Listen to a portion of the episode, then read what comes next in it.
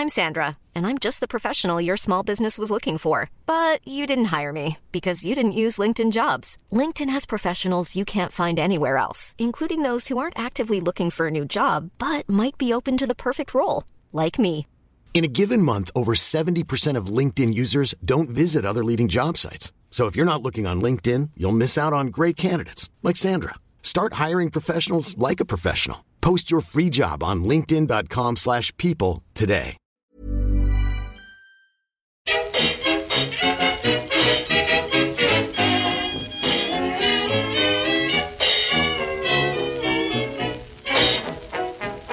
Muy buenas, amigas y amigos. Bienvenidas, bienvenidos una semana más al podcast Reload, programa sobre videojuegos que hacemos desde anightgames.com. Esta semana empiezo saludando a Oscar y a Marta. ¿Qué tal estáis? Hola Pep, yo estoy bastante bien. Con cuerpo de viernes otra vez, que eso no está bien porque mañana me llevo el palo, pero bastante bien. ¿Y tú qué tal estás, Oscar? Eh, bueno, pues todo bien, con ganas de comentar lo poquito que se ha visto en el, eve- en el evento de Level 5 que acabamos de ver y, y el resto de cositas, Starfield, hay bastante actualidad, ¿eh? En realidad. Sí, sí, sí, empezamos por ahí, va. Vamos a situarnos y a situar un poco a quien nos escucha. Primero, no está Víctor en el podcast de, de esta semana y estamos grabando el jueves. Poco tarde, ¿eh? Se nos ha hecho tarde entre unas cosas y otras y hemos aprovechado para, pues ya que estábamos, ver antes de grabar el Level 5 Vision, ¿no? ¿Era? El, Sí, primero de los muchos eventitos que, que veremos hoy. Tenía esta mañana la vocecita de Pep. ¿Qué tal si, si grabáis mañana? Y así ya hemos visto el Capcom Spotlight y toda la pesca. Y he dicho, ¡Nor! Porque hace muy poquito que, que- que juramos no volver a caer en esas tentaciones después del último State of Play. Que nos pillamos los dedos uh, por culpa del Suicide Squad. Y claramente no mereció la pena, así que en algún momento volveremos a tropezar con esa piedra, pero vamos, vamos a esperar, aunque sea un poquitín, que no, no creo que tengamos tanta prisa, sobre todo porque, como decías, Oscar, se, se nos arregló bastante la actualidad ayer con ese tal Starfield. Luego lo comentamos. También Pep, entiendo que ha afectado un, poquito, aunque sea, en tu decisión de no posponer el podcast, el hecho de que la sorpresita de esta noche ya la sabemos. Bueno, claro, pero precisamente por eso, eso era un motivo para retrasar el podcast, porque Ah, eso era un sabemos motivo para retrasar. Claro, habrá, se ha filtrado. Y ya lo suponíamos, ¿eh? porque estaba anunciada y falta nada para que salga el juego. Pero que habrá ya mismo demo de Resident Evil 4 Remake. Y entonces podríamos haber colado la demo también. Como avance. Bueno, es verdad, no lo había pensado así. El avance de los pobres, ¿eh? Las demos. Benditas ellas. Ya, ya, ya, ya, ya. Pero, pero podemos comentar, ya que lo tenemos tan, tan fresquito, el, el evento de Level 5, que yo creo que no había mucho espacio para sorpresas, bastante soltaron ya en ese último Nintendo Direct en el que vimos Decapolis, el nuevo Fantasy Life, el nuevo Layton incluso, y creo que todos llegábamos al, evento de hoy sabiendo que veríamos un poquito más de esos títulos y eh, tenían también pendiente la promesa de contar y enseñar cómo va el, próximo Inazuma Eleven, que está costando muchísimo. Pero eso es lo que decíamos al, al comentar el, el direct, ¿no? Que claramente es un regreso de Level 5 después de un bache por los motivos que sean, que yo no los tengo muy, muy presentes. Desde luego han apostado, o sea, ya, ya sabíamos que estaban apostando por una serie de juegos que cubren, creo, casi todo el, el espectro de, de seguidores de, de la desarrolladora. Quiero decir, que hay juegos, estaban desarrollando como juegos para todo. Y el regreso supongo que tiene que ver con eso. Sobre el evento, eh, me ha gustado que eh, había cero sorpresas, quiero decir, sabíamos qué juego íbamos a ver, hemos visto efectivamente esos juegos y se nos ha dicho que tendremos todo eh, en consola, de la consola pertinente o en móvil, el 2023 o 2024. Pues estupendo. O sea, quiero decir, cero sorpresas, pero también como mucha seguridad. eh, Y en eso al final se basa eh, que podamos decir que esto es un regreso. Sí, sí, a mí me parece clave lo de la, la seguridad. Me parece como. Es un evento que no había demasiadas expectativas porque ellos supieron medirlas y yo creo que también se daba por hecho por todo lo que, lo que habían enseñado, pero me gusta mucho como reafirmación del regreso de Level 5, ¿no? Eh, y es verdad que no ha habido mucha, mucha sorpresa en general, porque a lo mejor sí que se han dado un poquito más en el gameplay. En el de Capolis puede que se sepa un poquito más de cómo se resolverán los casos. De Layton, que yo creo que es de lo que más expectación puede haber, al menos por mi parte es por el que más expectación hay. Es verdad que no se han dado mucho, o sea, se ha dicho el, el título en español, ¿cómo era? Si, si me lo podéis decir, que no lo tengo a mano. El profesor Layton y el nuevo mundo a vapor y el nuevo mundo a vapor. No me encanta el nombre, pero la verdad es que el juego pinta muy bien, los árboles pintan... Ya no que, o sea, no se puede decir demasiado de él porque no, no, se ha visto ni siquiera en movimiento, pero sobre todo es algo que, mencionó Marta en, la presentación del juego, que es que el, ni, que sea el estilo, el steampunk, el, el acabado de todo, de los fondos, yo creo que, transmite ya mucho mimo, ¿no? Como que, es, que de verdad van a volver a lo grande y que este Layton va a ser muy grande y pinta muy bien. Pero no solo eso, Oscar, también me da cierta seguridad el hecho de que, eh, bueno, han, presentado como los títulos en todos los idiomas, como confirmando que no solo llegarán a todos sitios, sino que probablemente lleguen localizados y han tenido espacio los, los dobladores de. Los, dobladores casi los siempre habituales en la franquicia. Así que, que, parece que eso, que va a llegar Layton, pero va a llegar con calidad, no va a ser otro Layton de tapaillo o un Layton secundario solo para móviles o lo que sea. Es un juego-juego. Eso es, seguramente mejor que el, que el Catriel, que es lo que, bueno, es lo que debatible. Ya, ya, veremos. A, mí, que, que, no sé muchísimo de, de Layton, he jugado alguno, pero ya, ya hice esa broma, ¿eh? no recuerdo las coletillas de, de cada entrega, pero sí me transmite este, y es evidente una vez más que todavía queda, ¿eh? que es seguramente el que saldrá en 2024 de esta presentación, pero me transmite ganas por parte de Level 5 de volver a la franquicia y de recolocarla donde, donde llegó a estar muy arriba, ¿no? Con DS y 3DS. Y, y sobre, sobre qué pasa fuera de Japón, ya se había dicho que, que el evento tendría subtítulos en inglés, que había un poco un llamamiento global para, para este evento.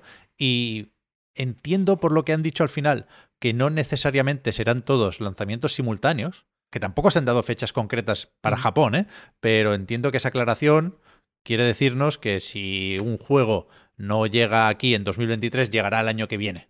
Que, que, todos acabarán saliendo por aquí y yo me imagino que incluso alguno puede tener ese lanzamiento global, ¿eh? el de Capolis, que estuvo en el direct, me lo imagino en todas partes el mismo día. Pero, pero veremos si cumplen con esto, vaya, porque, porque sería muy bonito no solo cerrar esta etapa compleja de Inazuma Eleven Victory Road, sino también pues tener, una vez más, Decapolis, Fantasy. Life y, y el nuevo Layton. Sí, yo creo que transmiten esa confianza de que, de que van a llegar a las fechas, sobre todo por, por tanto silencio, ¿no? Después de, tanto tiempo, de repente tantos anuncios seguidos, yo creo que mm, lo que transmiten es que tienen que tenerlo todo bastante, bastante cerrado y bastante cuadrado para cumplir, ¿no? Si, sería bastante catastrófico si después de, este tiempo que se han tomado, de, enseñar todo tan, no sé, que parece tan sólido, en realidad tan, tan rígido, eh, de repente de repente no cumplir con las, con las fechas. Yo entiendo que por ahí no, no tendría que haber fallo entrando ya eh, en lo que hemos visto, es decir, directamente en los trailers, no sé si seguís tan a tope con el Decapolis, pero yo sí. Eh, me parece que, aunque Layton sea el juego más conocido, la franquicia que más venda, eh, me ha parecido el mejor tráiler o, el juego que más, de más, entre comillas, nivel, me ha parecido el Decapolis, le tengo muchas ganas, pero oye, hemos visto un tráiler del Fantasy Life que nos han dejado ver los nuevos sistemas, eh, hemos visto un poquito del combate, hemos visto un poquito de, la exploración, de, la cocina, y me parece que, está, o sea, que, se ha modernizado mucho y ha cogido bastante más de lo que parecía del Animal Crossing. Que eso para mí es bueno, por, por cierto. Sí, yo, yo, no sé mucho ni de Animal Crossing ni de, ni de Fantasy Life, ¿eh? pero sí que, una vez más, lo, mismo que después de verlo en el directo. ¿eh? Me parece evidente que, hay un acercamiento obvio porque quieren recordar Animal Crossing y llegar a, ese mismo público y aspirar a vender pues una fracción de lo que vendió New Horizons, ¿no? Pero, pero sí que se ve bonito, vaya, es que es muy...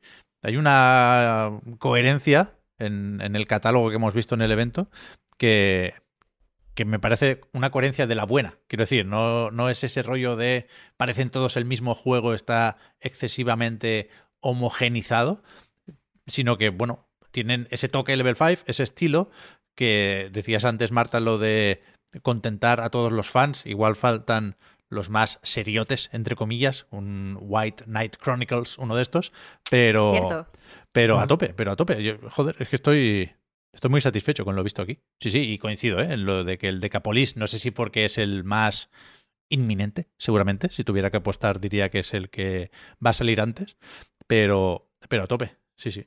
Si nada más quedando el actualizar a ver, porque hay como fichitas de los personajes en la web oficial y estoy nada más que actualizando a ver si, si se ponen ya en inglés y puedo como intentar especular de qué va la historia y tal, porque le tengo ganas.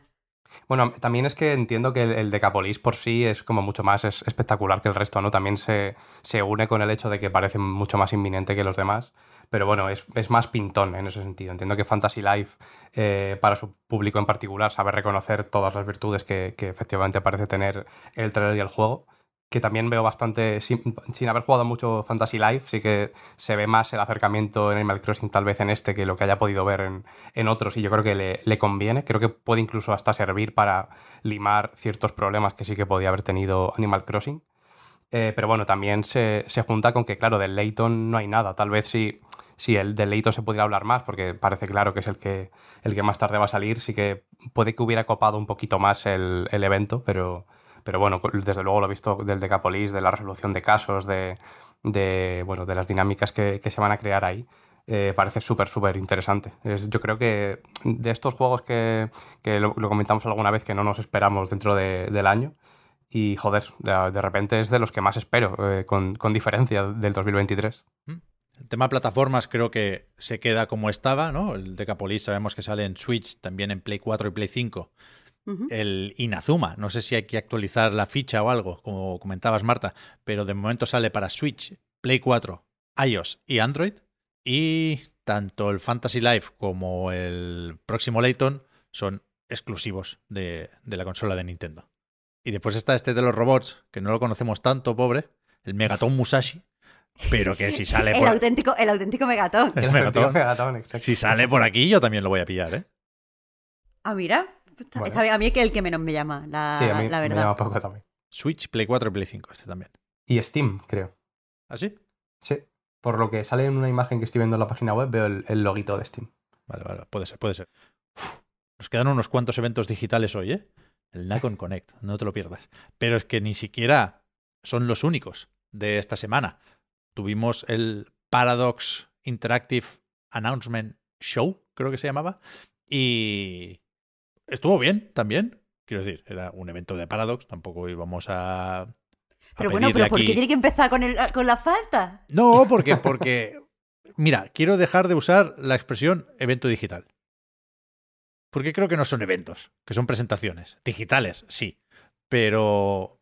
El, ¿Eso qué tiene que ver con que sea un fartoso? El, el, evento tiene que ser algo más. No, pero al revés. Yo, o sea, que en ningún caso podíamos pedirle que fuera una conferencia de L3, pero que ahí estuvo Paradox enseñando sus cositas la mar de bien. No me quejo, no me quejo, no pretendía faltar, pretendía contextualizar. No sé, como estaba diciendo, no esperábamos no sé qué. Bueno, quizá no, pero mm, te voy a decir, Pep, que yo hay dos juegos, bueno, un juego y medio de los que de los que enseñaron a los que le tengo ganas, porque por un lado está el DLC de Across the Obelisk, que mm, es un juegazo, perdonad que os diga, además desarrollado en España y lo, recomiendo un montón. Pero por otro lado, este The Lamplighter League, creo que se llamaba, eh, tiene muy, muy buena pinta y una ambientación bastante chula. Sí, yo creo que de los de la presentación es de los que más me, interesó. Entiendo que también lo que, lo que venía a decir Pep, que, que yo por ahí eh, lo entiendo, si es que, si es que a eso se refería Pep, eh, entiendo que es como menos espectacular, a lo mejor, una presentación de, Paradox, por lo que puedas ver y por el tipo de juegos que puede haber. No porque sean peores, sino porque a lo mejor son menos, menos pintones, ¿no? Por así decirlo. Pero bueno, la palabra que estaba buscando Pep era Eurotrash. Eurojunk, Eurojunk. Eurojunk, eso, perdón. Eurojunk. Era pero Eurotrash a lo mejor también, claro. Pero eso suena más a música, ¿no? Pero como a heavy metal. pero que, que, está dejando atrás las connotaciones negativas el Eurojunk y, y, se está reivindicando. Y fue un evento de eso, de reivindicar, por ejemplo, la estrategia. Si me parece fenomenal. Pero, pero no quería entretenerme porque solo pretendía lanzar el titular de Cities Skylines 2, que a juzgar, aunque sea por el éxito del primero, eh, yo creo que hay que considerar el, el anuncio más importante de, de, ese evento. Llegará a PC, PlayStation 5 y Xbox Series X, Series S con, con acuerdo para, para, el Game Pass Day One. Estaba como de, de partner, presented by la gente de Xbox. Y, y bien, bien, bien.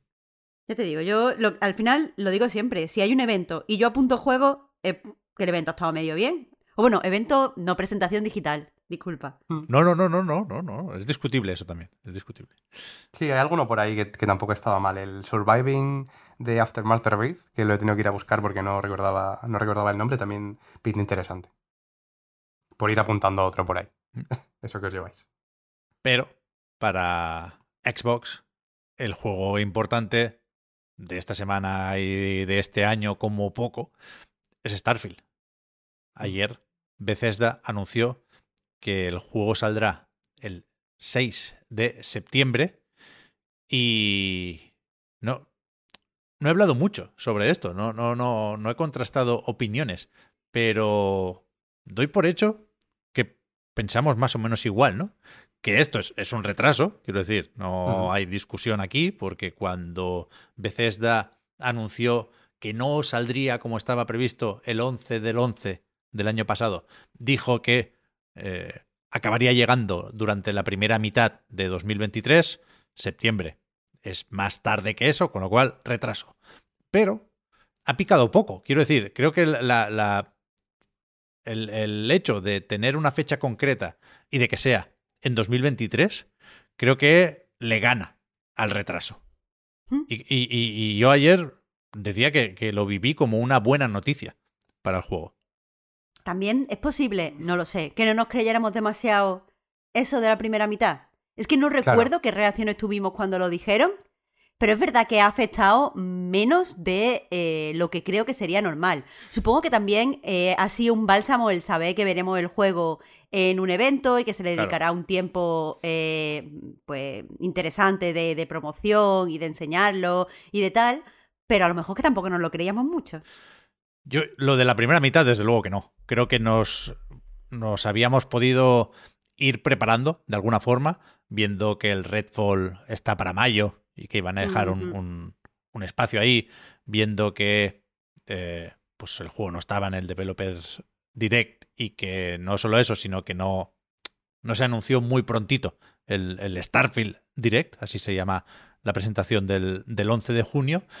Y, y, yo creo que estaba más o menos asumido, sí. Y que si acaso eh, el miedo era bueno, un retraso mayor, ¿no? Que no, que no estuviera disponible para, para este año. Pero, claro, no sé cómo de jodido es hacerse esta pregunta. Claro. No, no, creo que se enfade nadie, pero nos creemos lo del 6 de septiembre. Yo, yo sí, ¿eh? Me parecería ya sí. demasiado no, no acertar con esta.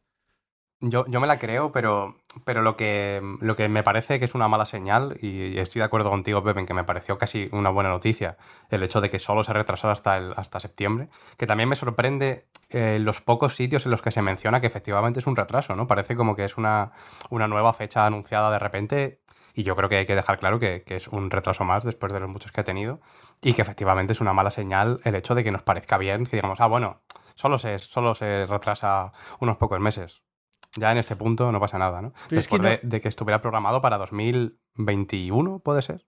El no, primer año, yo creo, 2022. O sea, la primera fecha era la del 11 del 11 del 22, ah, bueno, ¿no? es verdad, el 22. Eso sí. es.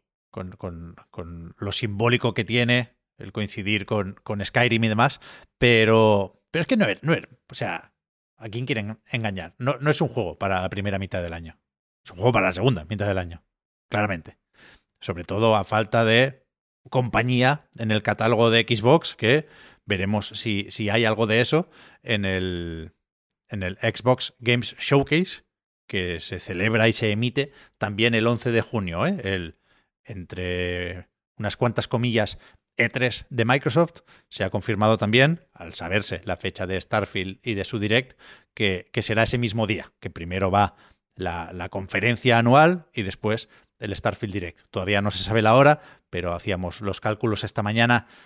cada año es lo de, lo de Xbox a las 7, con lo cual en función de lo largo que les quede, en función de los juegos que se anuncien o que entren ahí, pues el Starfield Direct puede caer a las ocho y media, a las 9 de la noche, hora española. Más o menos. Algo así, desde luego. Pero. Pero eso, a mí me sorprendió también que el tráiler enseñara tan poco. Que no es. verdad. No es, no es un tráiler de lanzamiento ni un tráiler de 3, ¿eh? es un tráiler para dar la fecha. Lo entiendo. Pero que, que, hay, que, hay, muchas ganas de ver más del juego. Y para junio faltan todavía tres meses, ¿eh? Es. Estábamos cuando después de eh, esa fecha apareció Todd Howard para anunciar el, el direct. En, en, las teles de fondo se estaba jugando al juego. Y casi que no escuchábamos al pobre Todd porque estábamos mirando a ver si pescábamos algún detalle en la partida ahí borrosa de fondo. Y con la tontería se ve, se ve bastante juego por ahí también. Pero, sí. pero sobre el tráiler poco que comentar, ¿no? El, el tono, pero mm. joder, es que habrá tantos planetas que igual no es un único tono. Sí, yo he visto, he visto alguna noticia recopilando un poquito, incluso cosas que, que salen del, del propio tráiler, ¿no? Y de los, de los propios gameplays que se ven dentro de, de los monitores y todo esto. Se, hay listas de, de, detalles concretos del juego que, joder, que, que, se han sacado solo de esto.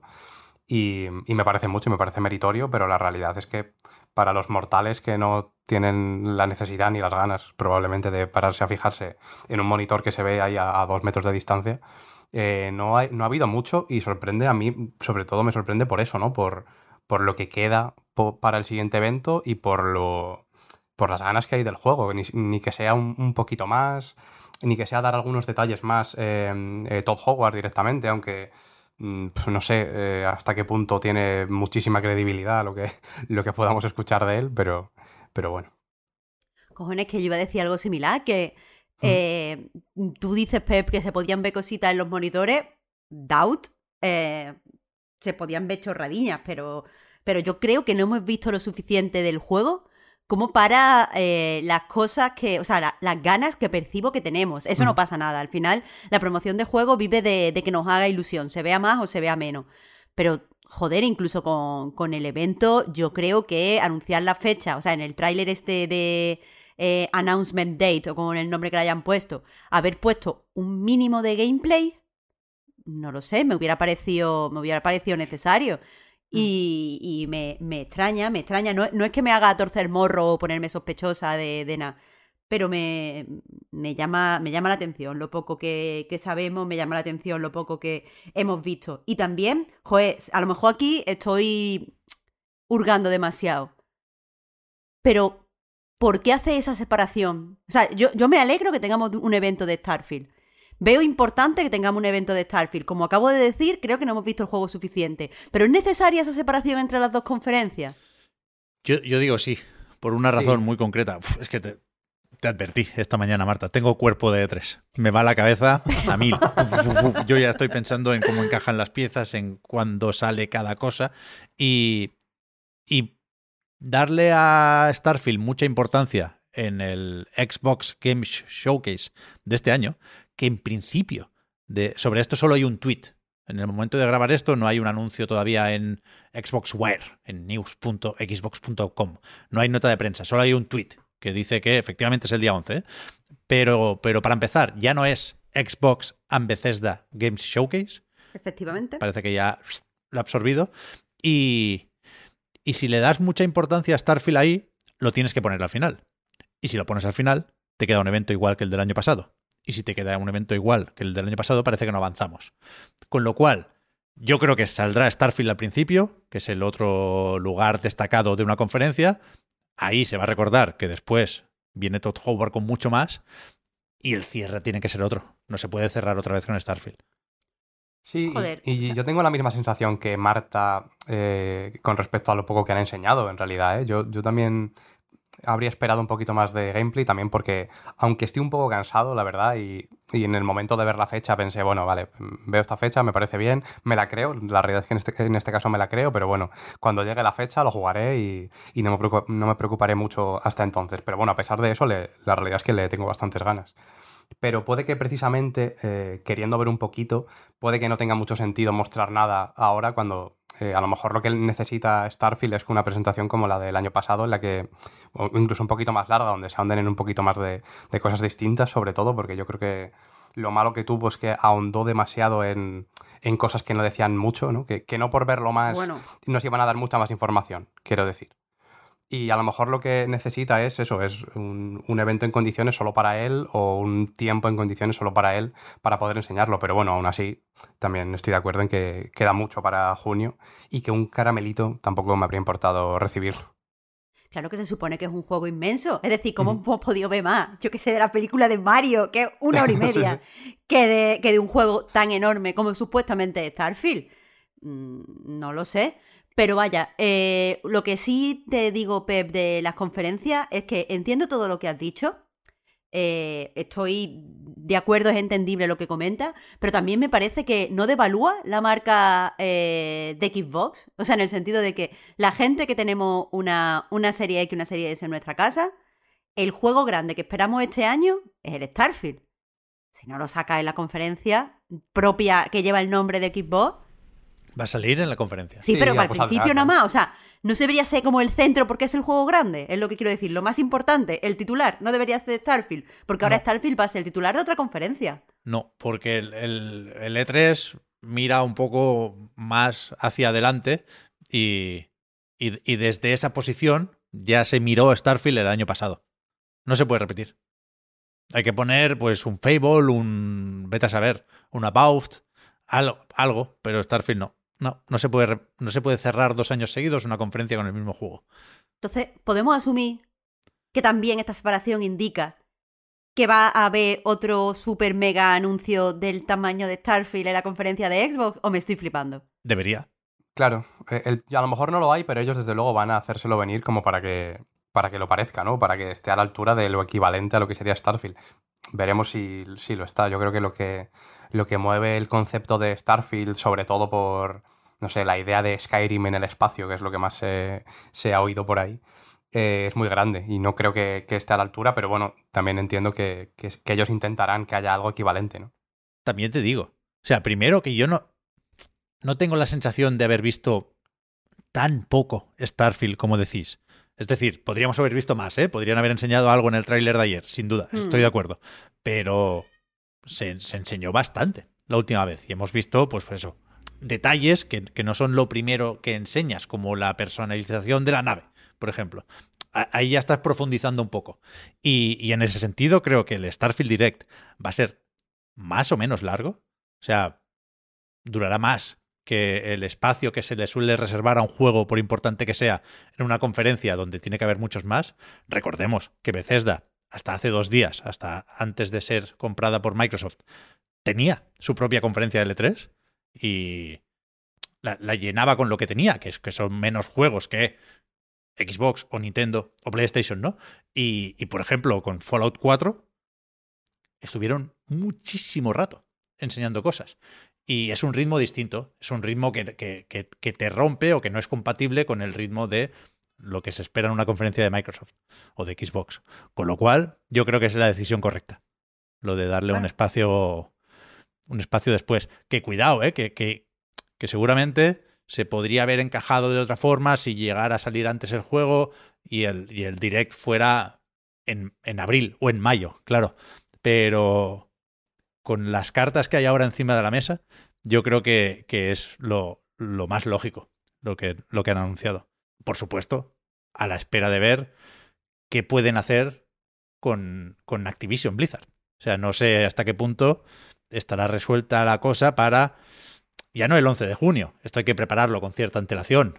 No, en cualquier caso, Call of Duty tiene todavía el, el acuerdo promocional para este año con PlayStation, ¿eh? No, no, no, no se pueden anunciar muchas movidas de, de, Call of Duty. Pero entiendo que el, que el evento puede tener eso en cuenta. Bueno, se, claro, sería raro si no lo tuviera. O sea, es que no. Pero, pero es que va justo también, ¿eh? Porque no, no sé. Pero ¿cuándo, ¿cuándo tenía que ser la resolución? O sea, 20, la última. 25 de abril 25. para la Comisión Europea, 26 Exacto. para la CMA. Y luego faltará lo de los americanos con la Federal Trade Commission. Es verdad que van bastante justo. Va justo, va justo, va justo. Sí, sí. Pero yo qué sé, el otro día estuvo. Uf, que, me encanta. Sé que es pronto, ¿eh? Debería, para decir esto, debería esperar por lo menos a esa entrada en el blog oficial de Xbox sobre el evento. Pero el otro día estuvo Aaron Greenberg con unos cuantos más en Kojima Productions. Un tráiler del fideo te puede cerrar una conferencia. Te puede, te puede. Mm. Efectivamente. Aunque sea en la nube. Cuidado, ¿eh? Bueno. Que, que pueden pasar muchas cosas aquí.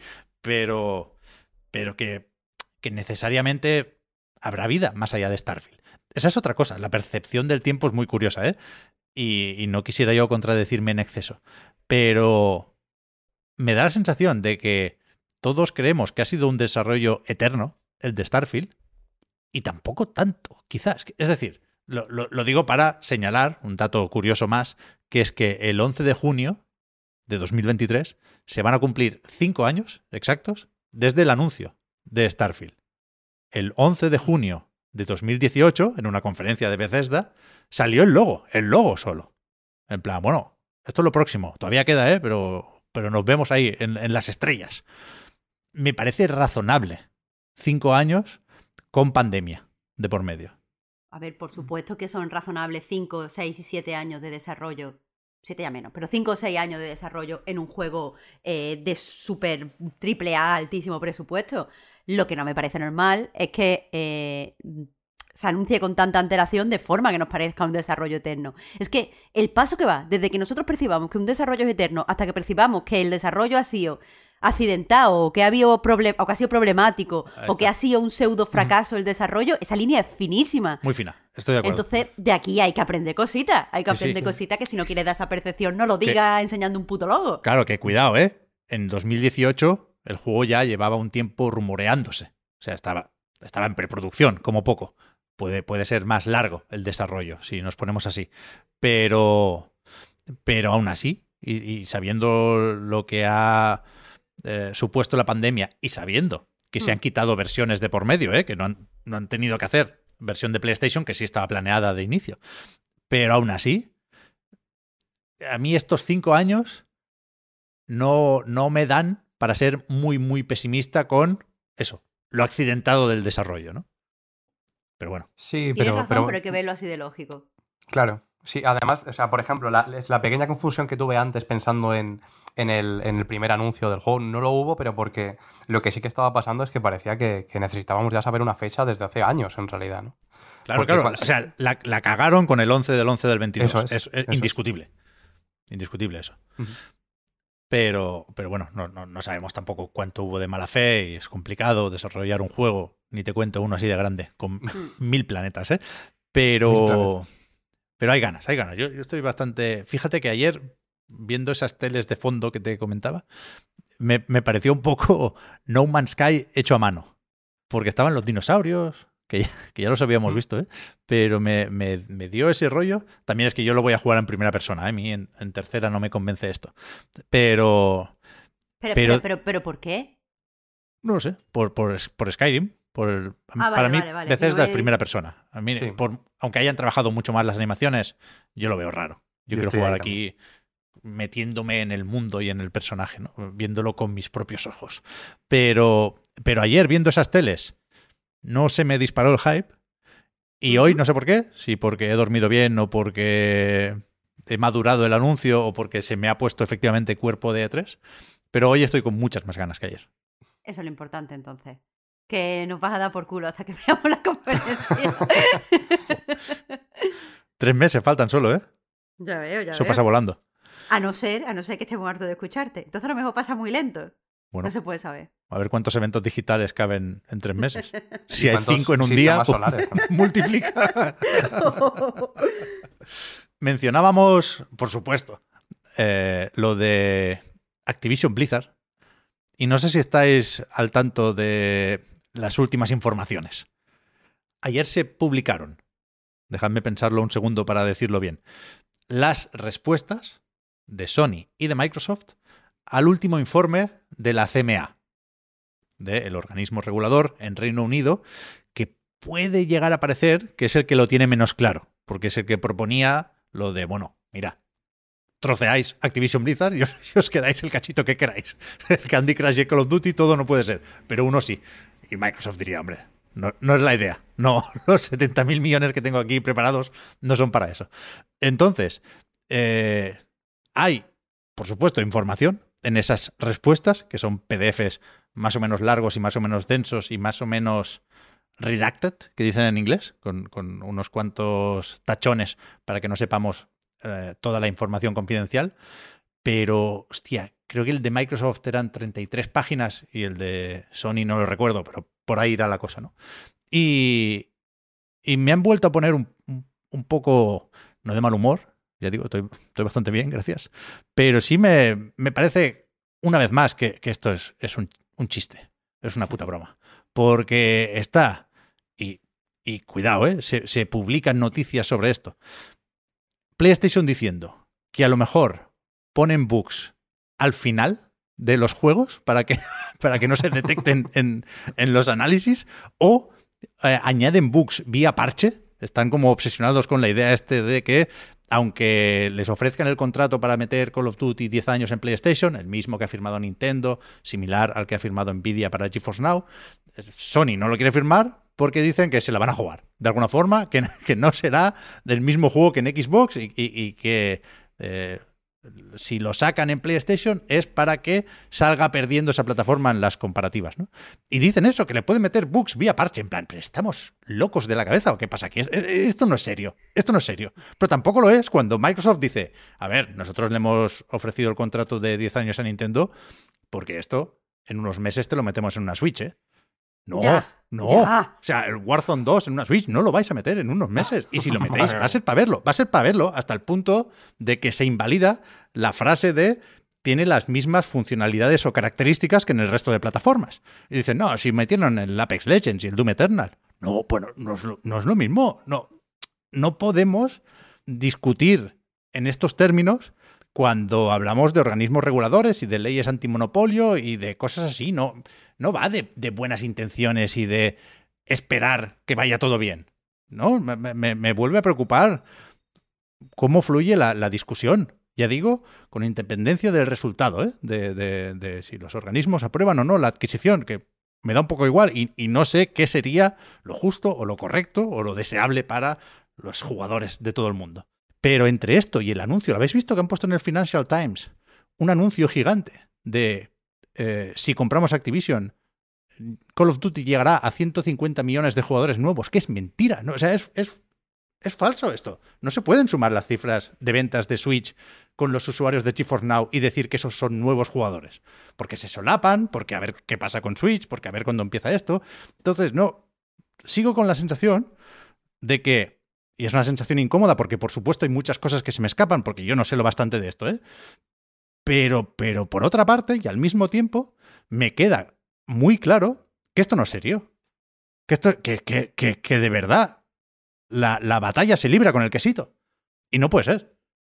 No puede claro, Es, es que creo que eh, estamos, nos sorprendemos porque siempre tenemos tendemos a pensar que en estos casos está como la gente, o sea, como, como no entendemos bien cómo funciona el derecho y cómo funcionan este tipo de adquisiciones y no sabemos tanto como de economía o de, eh, yo qué sé, eh, negocios internacionales, bla, bla, bla.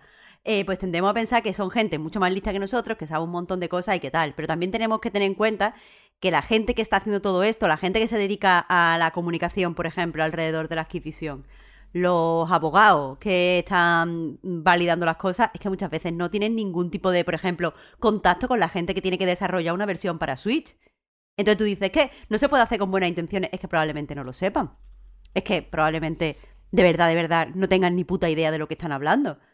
Eh, y, creo que, eso puede una... O sea, quiero decir, mi, base para decir esto es eh, haber percibido cosas como, por ejemplo, cómo, cómo actúa Elon Musk tú eh, y, tienes en la cabeza una imagen de que si hay una persona que se dedica a comprar empresas y, tiene que lidiar con adquisiciones y movimientos de millones de dólares, esa persona sabe lo que hace. Y de repente nos damos cuenta que la mayoría de estos taraos no saben lo que hacen, que actúan un poco como, como niños estúpidos.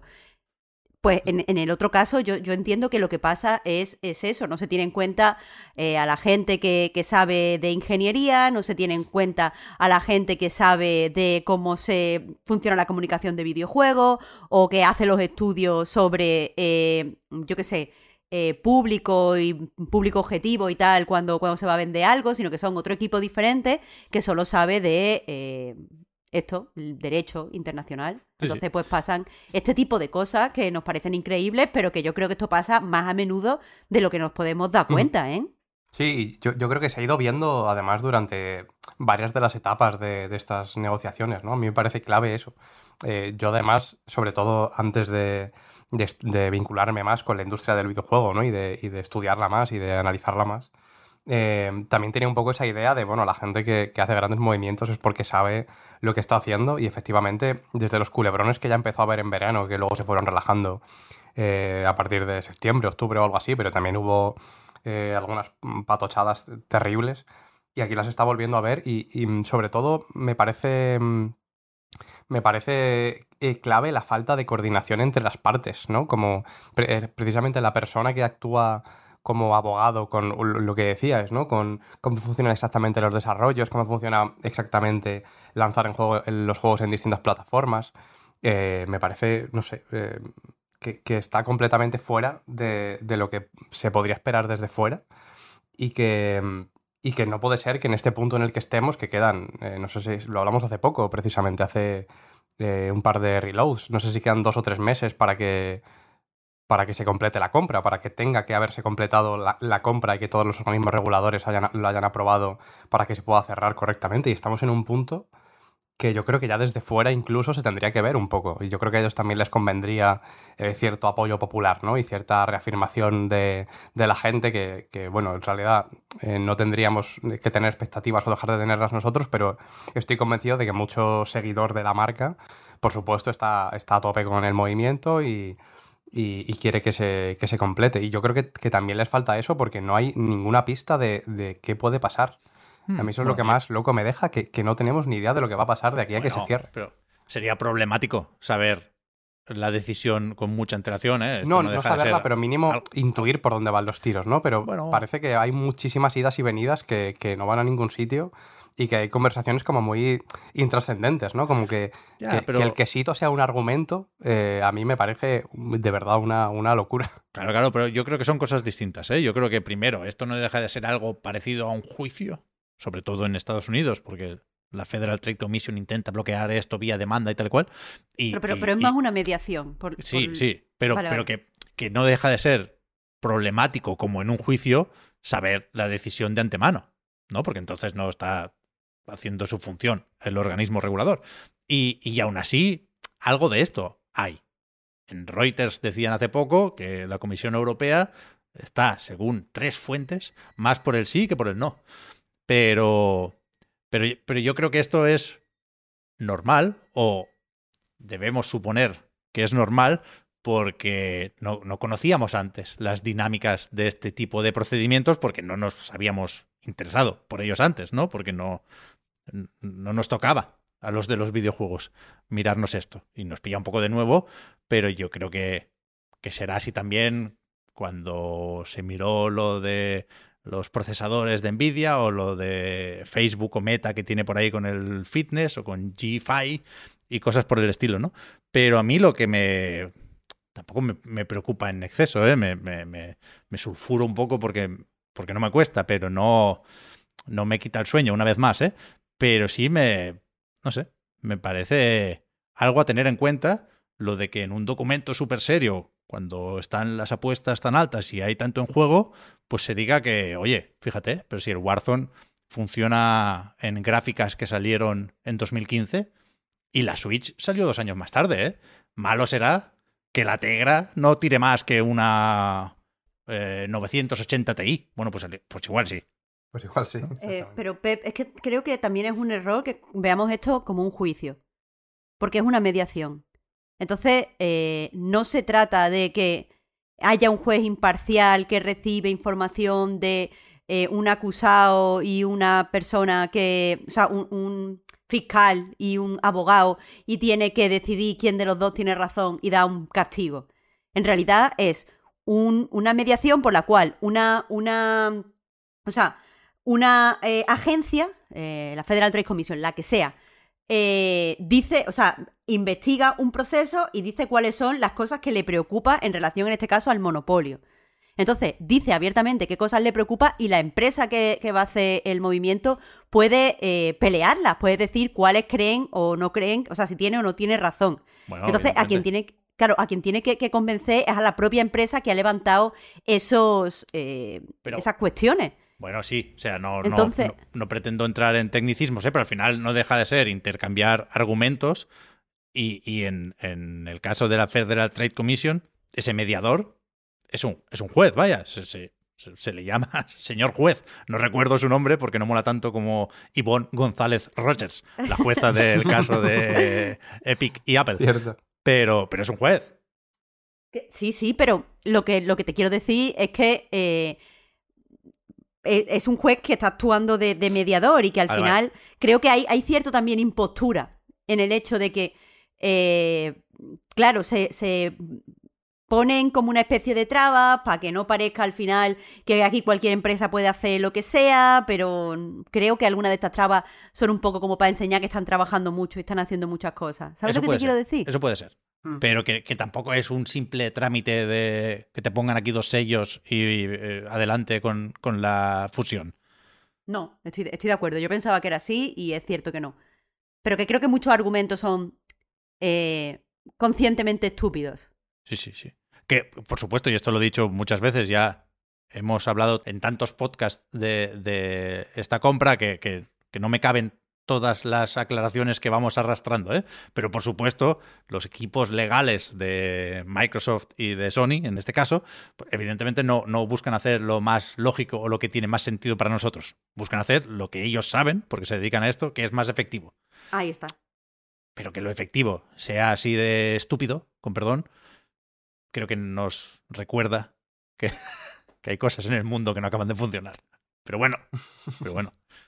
Y yo creo que para ir terminando con la parte de la actualidad, voy haciendo un poquito de scroll, voy actualizando algunas pestañas para ver si hay información de última hora, pero creo que podemos y debemos comentar lo de Lince Works, lo de la desarrolladora de Barcelona que anunció que cerraba o que cerrará creo que era el 1 de abril, ¿no? Cuando paran la actividad. Sí. Y nos, nos sorprendió a todos porque tampoco les preguntaba yo cada tarde cómo, cómo estaba la cosa, ¿eh? Pero teníamos la sensación de que iba todo más o menos bien con Aragami y con Aragami 2. Pero es verdad que, bueno, que a veces hay que tener mucha puntería a la hora de hilar un desarrollo con el siguiente y que cuando, como ha sucedido aquí, eh, una editora cancela un proyecto, pues no siempre hay una red de seguridad debajo. Desde luego esto es un drama, siempre me da mucha pena cuando, cuando cierran estudios españoles en el caso del Lince sí que me ha sorprendido, porque claro, Aragami 2 me parece que hizo mucho ruido. Y si vemos, por ejemplo, las lecturas que se hacen del libro blanco cuando lo publica Dev, siempre se dice que uno de los problemas que, tienen eh, los desarrollos españoles, los juegos españoles, es que les, encuentra, eh, les cuesta, perdón, eh, encontrar un hueco y hacerse oír y hacer que la gente los conozca.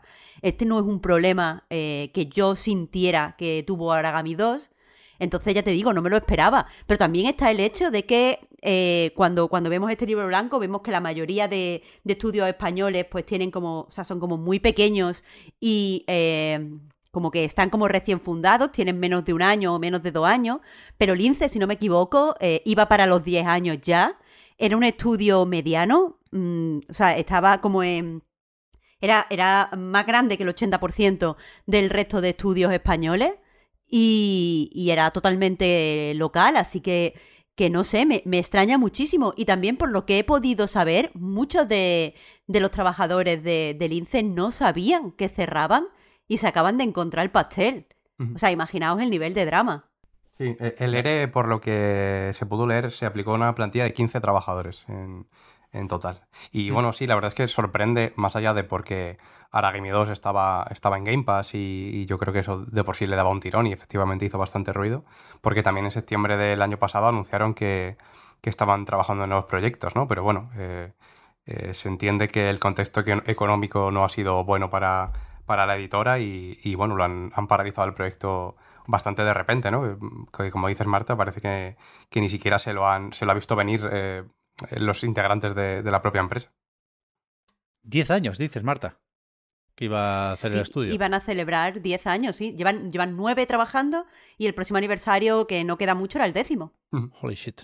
Lo digo porque recuerdo una entrevista que les hizo Víctor en A Night cuando básicamente salían de la universidad, nacieron después de un proyecto de máster y, estaba recordando el Kickstarter de lo que acabó siendo Aragami y sí, sí puede que haga 10 años ya de esto, sí. Mm. Hay demasiados recordatorios de, eso, de, cómo pasa el tiempo. Supongo que aquí, si queremos ser un poco optimistas, eh, creo que era el amigo Baxayoun quien lo decía en Twitter, que es verdad que, en Barcelona justamente nunca antes había habido tanta oferta de, empleo, no paramos de hablar de, grandes estudios con oficinas en varios sitios del mundo que abren también la, suya en Barcelona. Supongo que la gente del INCE no tendrá muchos problemas para colarse en uno de esos, pero también es verdad que no es lo mismo, en varios sentidos, un estudio independiente y con una voz y una imagen propia que, pues eso, la oficina de IO Interactive en Barcelona, por, por mucho que mole IO Interactive, ¿eh? o nos podemos ir a King si queréis también. Pero, pero bueno, eso, que espero que vaya todo muy bien para esta gente. Tiene, tiene razón, Pep. Eh, al, final, eh, lo, decía que, es un poco triste porque al final estamos perdiendo un estudio que sí que es español, quiero decir, sí que es nacional, no es un estudio sueco que tiene aquí una filial o un estudio danés que tiene aquí una filial si queremos ver cosas positivas, podemos decir eh, que sí, que es verdad que pueden encontrar otro trabajo y que esto no es como Estados Unidos, que si no tienen trabajo se quedan sin seguro. Pero también eh, tenemos que atender a primero el, no sé, el, impacto de quedarte sin trabajo, lo que afecta a tu, tu estima, a lo mejor si tú creías en el proyecto en el que estabas trabajando y si habías puesto algo de ti en ese proyecto, veo como certificar que no va a salir. Eh, pero también está el que tenemos que empezar a señalar que está pasando mucho esto de trabajadores que se, que se encuentran que en un par de semanas se quedan sin trabajo. Vamos a empezar a señalar la, abre comillas, moda de eh, no decir a los trabajadores que las cosas van mal y no decir a los trabajadores que se podrían cerrar, porque es que esto está puto feo. Perdón. O sea, sé, que, a lo mejor alguien de, del INCE, cercano al INCE, escucha esto y, les parece mal que, esté, que lo esté criticando, pero me parece mal en Lince, me parece mal en cualquier otro estudio. Los trabajadores son personas y las cosas están yendo regular. O sea, tú no decides cerrar de un mes para otro. Si las cosas están yendo mal, se debería ir avisando que la gente tenga alternativas. Porque cuánta de esta gente que evidentemente va a encontrar trabajo va a tener que, va a tener que sumarse o subirse al primer trabajo que encuentre. Esto no son condiciones, esto no son cosas bien hechas. Así que, yo qué sé. Sí, e, evidentemente es, es algo que hay que intentar siempre, ¿eh? lo de avisar con, toda la antelación posible, pero es verdad que hay, cosas que no dependen de, uno o de un propio estudio, ¿no? Como, como es esta cancelación por parte de una editora que, que a veces, por, por, lo que yo sé, ¿eh? por lo que me han contado, a veces se ve venir que un proyecto no va bien y a veces no. A veces la última reunión para el último milestone era todo maravilloso y después o cambian a un productor o no salen las cuentas y, y bringa el proyecto sin que nadie lo viera venir. Es cierto, tenemos que quemar toda la industria. toda la razón, toda la razón. Voy a recomendar aquí, una vez más, Psychodicy, la serie documental de Double Fine y de Psychonauts 2. Y, y, a ver si eso también se convierte en moda, porque eso sí que sería una, una de las buenas, ¿eh? lo de los documentales. Se anunció también estos días que, que habrá un documental de Sea of Thieves el 20 de marzo para celebrar de alguna forma el quinto aniversario, en este caso, del juego de Rare. Y, a ver si todos o alguno por lo menos está igual de bien que, que el trabajo de Two Player Productions con, con Double Fine. Hiring for your small business? If you're not looking for professionals on LinkedIn, you're looking in the wrong place. That's like looking for your car keys in a fish tank. LinkedIn helps you hire professionals you can't find anywhere else, even those who aren't actively searching for a new job but might be open to the perfect role. In a given month, over 70% of LinkedIn users don't even visit other leading job sites. So start looking in the right place. With LinkedIn, you can hire professionals like a professional. Post your free job on linkedin.com slash people today.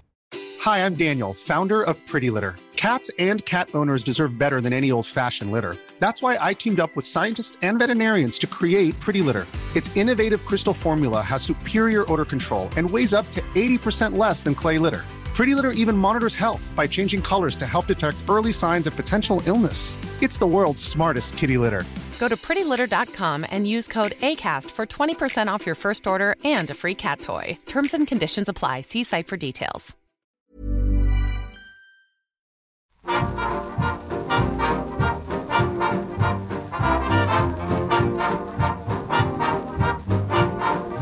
Vuelvo a refrescar, veo que no hay noticias de última hora, con lo cual os pregunto, ¿a qué habéis estado jugando estos días?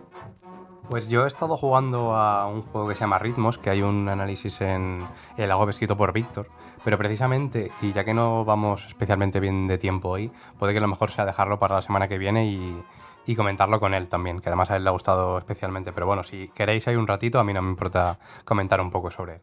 La Víctor dependencia, ¿eh? Vente, Víctor. Que a mí me... Joder, rara vez falla la combinación de 10 de Víctor en anightgames.com más Essential en Eurogamer.net, ¿eh? Y yo todavía no he podido jugar al Ritmos, pero sí lo quiero pillar ya mismo. Vaya, ¿en qué plataforma lo tienes tú, Oscar? Empecé. ¿Está en Switch esto también puede ser? Está en Switch también. Eh, pero bueno, el control no sé yo cómo será en Switch. En PC no es que sea especialmente fino, no es lo que mejor tiene, pero te recomendaría un poquito más PC que, que Switch, aunque Vale. seas anti-peceros. Me lo miro, me lo miro. No te creas, ¿eh? No te creas. Hostia, que Víctor le ponga un 10 a un juego con el control regulinchi, a mí Víctor me tiene que explicar muchas cosas. Bueno, a lo mejor ha sido cosa mía, ¿eh? Pero, pero a mí algunas veces me daba un pelín. Pero bueno, no va de eso. Pero hay- eso El iba a juego decir. ya, hay- ya- ya se comentará bien. hay que afinar mucho. O sea, es un juego de puzzles, ¿no? Más que otra cosa. Sí, pero bueno, en- hay momentos en los que o sea, el, el puzzle consiste en salir desde un punto A y eh, pues pasando por un cuadrante por distintas casillas, pasar por unos puntos en concreto y volver al mismo punto inicial, ¿no? Con, teniendo en cuenta ciertas normas que te va presentando el juego. Muchas veces lo que pasa con esa línea que vas dibujando tú con el propio ratón es que se te pasa un poquito de largo. Entonces me ha pasado mil veces que, que se me ha completado el nivel antes de tiempo y sin haber conseguido todos los, los puntos por los que hay que pasar, ¿no? Que hacen como que lo completes bien, que salga en doradito en vez de en marrón, como bueno, te lo has pasado, pero, pero regular, tampoco muy bien. Entonces me ha pasado mucho eso, de que se me pase de largo para un lado, que, que bueno, sí, sobre todo eso, básicamente. Pues yo, yo lo voy a probar, ¿eh? También, si tenemos sitio para él la semana que viene, que yo me temo que sí, intentaré unirme a, a la discusión. Lo comentamos los tres. O Marta también, si quiere. Hombre, yo me creo ya sumar a la fiesta si estamos así todos Toma ya. eh, de debate de esto es un 10 o no es un 10. Eso ¿Verdad, me eh? mola. Hace mucho que no coincidimos los cuatro con un juego, ¿no? Pues la semana que viene. Quiero decir, es más o menos normal, ¿eh? También, pero, pero me haría ilusión. Vamos a intentarlo, Sí. ¿Tú a qué le has dado, Marta? Pues mira, yo he estado jugando a Fatal Frame eh, Max of the Lunar Eclipse, que para quien no lo sitúe es el Project 04. Eh, o sea, el Project 0 número 4, no 04. que bueno, es uno, el cuarto juego de la franquicia Project 0, como decía, que estaba inédito aquí en Europa y que ha llegado a través de, de una remasterización. Este venía de Wii, ¿no? Lo estuvimos mirando el otro día en Wikipedia porque es una de esas franquicias que va cambiando de nombre sin Claro. avisar y, y nos hacemos un poco de lío con las entregas. Claro, yo estaba de hecho segura que la había jugado. Eh, y yo decía, pero, pero ¿cómo puede ser si no tuve Wii y este solo salió en Wii? Es que no, es que era otro. Es que lo único que coincidía era la historia de dónde viene la cámara, no voy a entrar en spoilers y tal. Pero bueno, lo, lo he estado jugando, Pep, y te voy a decir que eh, quería ser un remaster como muy fiel al original, y efectivamente es muy fiel al original. Se tocan cositas eh, a nivel visual, en el sentido de que sigue pareciendo un juego del 2008 pero se ve bien, se ve muy bien, como no, a nivel que así no se vería un juego del 2008. Y a mí me gusta porque eso, eso eh, como que deja que el juego siga teniendo su, su personalidad. El problema de todo esto es que no se toca demasiado a nivel de control, eh, no se toca eh, demasiado a nivel de diseño y claro, el juego se siente muy antiguo. Este juego, os digo que me ha costado muchísimo analizarlo.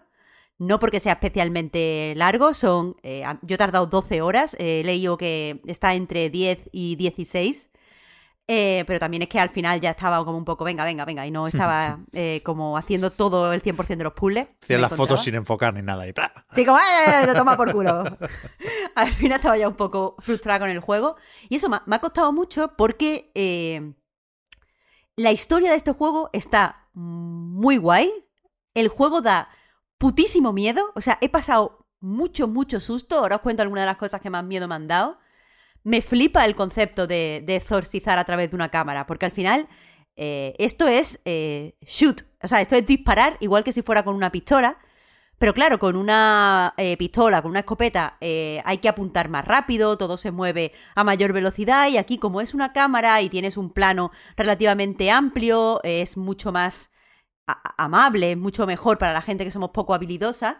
eh, y, y aparte le quita como una capa de violencia que está muy guay. Eh, tiene más sentido eh, hacerle una foto a un fantasma, dentro de que estamos en el terreno de lo paranormal, que dispararle una, una bala. Entonces, pues eso, aquí tenemos que también eso, disparar en el momento mm, justo para hacer más daño, porque si no, a lo mejor lo atonta, pero tienes menos puntos. Es, es el mismo. El mismo tipo de juego. Que. Yo qué sé, que un Resident Evil de los primeros, pero con una cámara. Eh, y, y el problema es que eso está muy, muy anticuado, por mucho, y por mucho que me mole la historia, por mucho que me mole el concepto, y por mucho que me mole todo, al final sigues descubriendo la historia a través de eh, he ido a tal sitio y me he encontrado un, trocito de un periódico, he ido a otro sitio y me he encontrado que eh, mi compañera, porque esto es una historia coral, hay varios personajes que están todo el tiempo rotando entre capítulos. Entonces, he ido a tal sitio y me he encontrado que mi compañera me ha dejado una nota que pone esto y después he visto en otro lado un fragmento de vídeo y yo con eso me tengo que construir la historia. Eso es sugerente y admito que eso da miedo y funciona bien. Pero también se siente como muy poco orgánico ya este- a este tipo de estructura, a este tipo de diseño narrativo, le vemos las costuras. Entonces, eh, entre eso y que el movimiento del personaje y los controles están bastante mal, he tenido una experiencia de juego muy ambivalente. Porque eh, entro, entro en lo del movimiento. Por un lado, los escenarios están muy bien diseñados, ya estaban diseñados, o sea, es el mismo diseño que el original. Pero los escenarios tienen un diseño como muy inteligente, tienes que... eh, son, son relativamente pequeñitos, pero la forma en la que los, los tienes que recorrer, el pa' acá para allá, de he descubierto una llave aquí y ahora tengo que ir a otro lado y ahora abro esa puerta y en esa puerta encuentro un diario y en el diario me, me dice que tengo que ir a esa otra habitación e- está muy bien, es lo de siempre, pero aquí está muy bien. Me ha parecido alguno de estos escenarios, y uno en concreto que no quiero spoilear, pero que lo recorremos con un señor, y quien quiera saber que sepa. Me ha parecido un escenario muy inteligente, pero eh, lo, lo recorremos de una forma, moviéndonos con un, con un personaje eh, que, que- nos frustra. O sea, vamos con una, con una linterna, además de con la cámara, y por ejemplo, para interaccionar con, el obje- los objetos, algunos de ellos se ven, nada más que entramos en la, en la habitación, lanzan como una especie de destellito, pero otros están ocultos. Entonces, en la interfaz te sale como una especie de filamento de la cámara que se pone de un color específico, eh, azul en este caso, que nos dice que ahí hay algo oculto. Entonces nosotros empezamos a movernos con la linterna. Y a veces estamos hasta el puto chocho de darle con la linterna a un sitio y no sale el destellito, seguimos y a lo mejor es que quedar en un sitio hiper concreto y hemos perdido ahí como mm, tres minutos dando vueltecitas con la linterna y te quita la tensión que estás llevando. Eh, después los personajes, eh, y no quiero caer, o sea, quiero contar esto sin ningún tipo de racismo. Pero es un juego japonés protagonizado por chicas muy jovencitas que muchas veces cuando corren, corren con las piernas juntitas y con los brazos juntitos. Y muy lento. O sea, no es, no es ya que la animación de correr sea ridícula, es que están corriendo que parece que se están haciendo pipí. Y, te frustra en un juego de terror porque es ridículo, porque se mueve mal, porque muchas veces no va para donde tú quieres, porque cuando entras en un... Hay, hay fantasmas, estás todo el tiempo encontrándote fantasmas, algunos de ellos son más peligrosos y otros menos peligrosos, evidentemente. Eh, cuando te encuentras un fantasma poco peligroso y tienes ciertas mejoras en tu cámara, la verdad es que pues te da tiempo a sacar la cámara, a posicionarte, hay que tener en cuenta que los fantasmas atraviesan paredes, eh, cosa que eh, está justificado por la narrativa. Entonces, eh, pues puedes ir dando vueltecitas, puedes ir buscando a ver dónde está y tal. Pero hay otras veces que tienes muy poco tiempo de, reacción, a veces esto lo utilizan para darte un susto y, lo entiendo, venga, vale, mm, si me has dado el susto, entiendo que esto es como pseudo trampita, pero a veces como vas corriendo y tienes poco tiempo de, de reacción porque tu personaje corre muy poco y no te puedes posicionar y es como frustrante de más, no, no me parece que tenga sentido que tu personaje se mueva así y se controle tan mal y corra tan mal y vaya tan espaventada. Y aprovecha aquí, hace un paréntesis, en el juego puedes llevar todo el tiempo a tus personajes femeninos en bikini, pero por lo que sea el personaje masculino no lo puedes llevar en bikini. Vaya, qué cosas, no sé a qué se deberá. Esto en concreto con el frío que hace en la isla y las niñas en bikini. Pero bueno, eh, es que, joder, es que está mal, es que está mal, que mucha gente, visto que ha pasado por encima de eso, con es que es japonés y, mm, colega, es japonés, pero los las japonesas pasan frío también. Eh, no sé. Ahora, por lo que me ha gustado mucho este juego es porque tiene algunas cosas que me parecen geniales. Y es la forma en la que el juego eh, usa la anticipación. Y pongo un ejemplo, esto es del primer capítulo. Eh, y no es como esencial en la historia. Aquí todavía estamos aprendiendo a hacer los puzzles, por eso uso este ejemplo. como decía, vamos sabiendo de la narrativa porque encontramos ciertos pues, apuntes y tal, algo súper normal en el, en el survival horror. Pues entramos en una habitación de un niño, que lo estamos buscando porque se ha llevado una máscara, y de repente encontramos su diario. Y nos dice que eh, él solía, eh, cuando estaba vivo, eh, entendemos que es el diario, solía robar las máscaras y esconderlas debajo de la cama. Y de repente, cuando hacemos así con la linterna para la cama, vemos un brillito de que hay una máscara. Bueno, pues hay dos formas de interaccionar con los objetos en el juego. Una es ponerte al lado del objeto y darle a, a la vez. Yo lo he jugado en PC, pero con, mando, porque jugarlo con teclado es una tortura absoluta. Eh, horrible, pero bueno, eso. Eh, y le, da, le das al B y te sale, el personaje dice algo sobre el objeto, rollo. Pues eh, este chico escondía la máscara debajo de la cama. Muchas veces repetía y otras veces interesante. Pero la otra forma de interaccionar es agarrar para lo que tienes que dejar el botón pulsado y se inicia una, animación muy, muy, muy, muy, muy lenta por la cual el personaje va y agarra el objeto. ¿Qué pasa? Que tú a veces tienes que hacer esa animación sabiendo que hay un fantasma.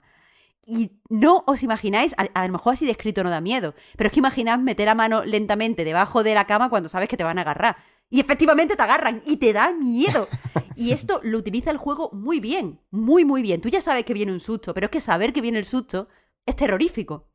Y, ya os digo, esto me, gusta mucho. Otra cosa que utiliza muy bien a nivel de imagen, por ejemplo, es eh, el grano y eh, la, degradación de la imagen. Hay veces, o sea, el juego se ve con una imagen relativamente limpia, quiero decir, eh, como digo, se mantienen los diseños, se mantienen muchas texturas del 2008, pero el juego se ve bien.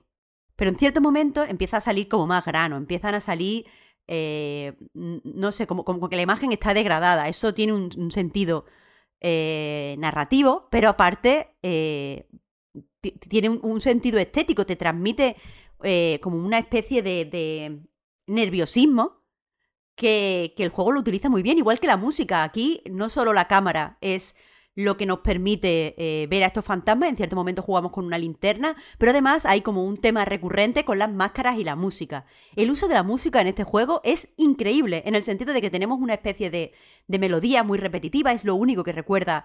Eh, o sea, el, argumento va de que unas chicas, eh, cuatro chicas, cuatro amigas, cuando eran niñas, fueron, o sea, tienen una especie de laguna en la memoria, no saben qué les pasó, pero saben que es algo horrible. O sea, no lo recuerdan, pero, pero tienen como cierto eh, temor dentro de, ellas. Nosotros como jugadores sabemos que fueron parte de, un ritual extraño. El caso es que dos de esas chicas, perdón, eran cinco chicas. Eh, dos de estas chicas eh, mueren antes de empezar la historia y dos, otras dos empiezan a investigar justo cuando empieza. Y después viene, se une una tercera chica. El caso es que eh, eso, van descubriendo qué pasó con ella, porque eh, hicieron este, porque las usaron para este ritual, porque no tienen memoria, y el caso es que eso, ellas recuerdan como una especie de melodía, pero cada una recuerda la melodía como en un tono diferente, a veces estridente, otras veces melancólico, y la forma en la que este personaje, este, perdón, la música te transmite los sentimientos de los personajes en, esa repetición constante y ese bucle como obsesivo es increíble. Eh, como digo, es un juego súper, súper, súper, súper atmosférico. Que, que, te clava de repente un par de sustos que a mí me han parecido como, como épicos. Rollo, es la vez, una de las veces que más me ha asustado con un juego en, en años. Pero es que es, que es súper frustrante de, de, jugar. Es que, honestamente, una vez yo ya había unido los puzzles y sabía más o menos cómo iba la historia, porque claro, la historia, siendo un juego del 2008 que te va a eh, contar la historia como con papelitos, la historia tiene que irse a lugares comunes. Y aquí utiliza lugares comunes del folk horror, lo típico de, pues es un sitio remoto, aquí es una isla, donde tienen sus rituales, donde llegó un eh, inventor que de repente descubrió esto, donde hay una familia que durante toda su vida se ha encargado de no sé qué. Eso es folk horror 101. Entonces, coge elementos del folk horror, coge elementos del eh, paranormal japonés y los mezcla para, para hacer una historia ultra básica, como digo. Eso no significa que no sea interesante. Pero eso, una vez yo ya sabía para dónde iban las cosas, porque me gusta eh, el terror. Y una vez yo ya sabía más o menos quién eran los actores y qué había podido pasar, yo no tenía más ganas de jugar, porque este juego, de verdad, de verdad os lo digo, es muy frustrante. Yo creo que si lo vas a lanzar en Europa y si lo vas a, como, como mm, reponer y, y, y promocionar y tal, creo que se debería haber tocado un poquito, mínimo, mínimo, mínimo, los controles y con un poquito más de tiempo y dinero ciertas partecitas de- del diseño. Porque es que se le notan demasiado los años, creo yo. Y me ha costado en ese sentido mucho evaluarlo y mucho puntuarlo, porque no quiero ser cruel o no quiero parecer que me, me cago en los retros. Pero joder, es que de verdad que, que cuando digo aquí antiguo no lo digo en una forma positiva. Ya, bueno, se tiene que. O sea, yo creo que necesariamente se tiene que notar, ¿no? Que cuando un juego viene de Wii, quiero decir que no es. Bueno, podría haber sido Dead Space, que es otro remake que tuvimos hace poco. Pero ya, ya. No sé, supongo que tampoco esperaban dar a conocer muchísimo la saga, ¿no? Tendrían el presupuesto justo. Pero es verdad. No, y yo verdad. creo que, que en realidad a, lo- a los amantes de la franquicia eh, les parecerá bien que, que esto sea súper respetuoso con el original. Pero, pero, bueno, se ven súper respetuosos entre comillas, porque estoy recordando partes del juego al principio donde los subtítulos no me iban bien. O sea, quiero decir, no salían al momento. Yo no sabía qué coño estaba pasando. Y yo, ¿pero por qué dice esta tía esta? Y, y al final me di cuenta que iban con retraso. O sea, súper respetuoso entre comillas. Pero, pero sí, entiendo que hay gente que quiere que se juegue igual que el original y que simplemente quiere que se vea un poquito mejor. Correcto. Pero creo que eh, eh, es una franquicia que podría gustar mucho más. Creo que los survival horror van a tener ahora como un resurgimiento como fuerte. Creo que, hay como cierto interés latente en que volvamos todos a jugar a survival horrors. Y era el momento de pegar un mini golpe en la mesa. Y este juego no va a ser un mini golpe en la mesa. Mm. Sí, sí, al final los remakes tienen como esas, esas dos vertientes de, de contentar primero a los fans nostálgicos que lo van a pillar con ganas porque van a decir, madre mía, qué bien, otra vez mi juego de, pues yo qué sé, de la juventud, de la infancia o de X años atrás, que eso ya de por sí suma, y lo de unir a otra gente a la saga y que la gente los, los pueda conocer, ¿no? Y, y yo estaba un poco ahí porque nunca he jugado a ninguno de, de la saga y recuerdo haber puesto la noticia de este y la premisa parecía súper interesante y como ha comentado Marta, pues efectivamente eh, de por sí está bien y, la historia en sí está muy bien. Pero claro, eh, después de, escucharte hablar sobre esto, entiendo que mucha gente que puede estar en mi situación, ¿no? De, de potencial acercamiento a, a la saga con este juego, eh, seguramente haya visto que no sea, no sea lo mejor, ¿no? Es verdad, cuidado. No recordaba yo esto. Que es de Suda el juego. Como mínimo en parte. Que Grasshopper Ujú. Manufacture estaba involucrada en el desarrollo y él era uno de los directores. No sé si, si se nota en algún sitio o cumplían órdenes de Tecmo en este caso. Pero, pero se iba a decir que no se lo han currado más porque es un juego de Koei Tecmo. Y a puntito del baneo estuvieron la semana pasada. Aunque debo reconocer que Wolong no tiene culpa de nada. Estaba equivocado. Es un juego, en cuanto a presentación, muy digno, mucho más de lo que yo pensaba. El problema son otros, ¿eh? es culpa de Omega Force y no del Team Ninja. Pero, pero eso iba a decir, que yo estaba jugando al Wolong como un animal. No, no lo vi venir porque la primera demo no me gustó nada.